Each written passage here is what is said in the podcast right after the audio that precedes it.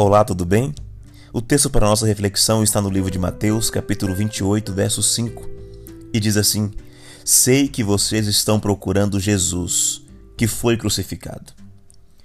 No terceiro dia após a morte de Cristo, a Bíblia diz: Eis que sobreveio um grande terremoto, pois um anjo do Senhor desceu do céu e, chegando ao sepulcro, rolou a pedra da entrada e assentou-se sobre ela. Sua aparência era de um relâmpago, e suas vestes eram brancas como a neve. Os guardas tremeram de medo e ficaram como mortos.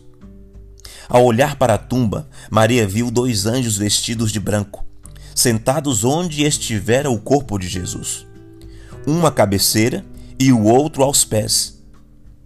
Então um dos anjos que estava sentado do lado de fora da tumba proclamou a maior mensagem que o mundo já ouviu.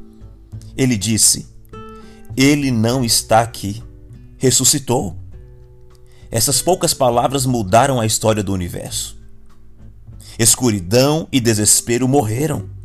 Esperança e expectativa nasceram no coração dos homens. Com essas poucas palavras, alegria e nova vida agora nasceram no coração de todos os que acreditam. Não deixe Jesus na manjedoura, ou na cruz, ou na tumba.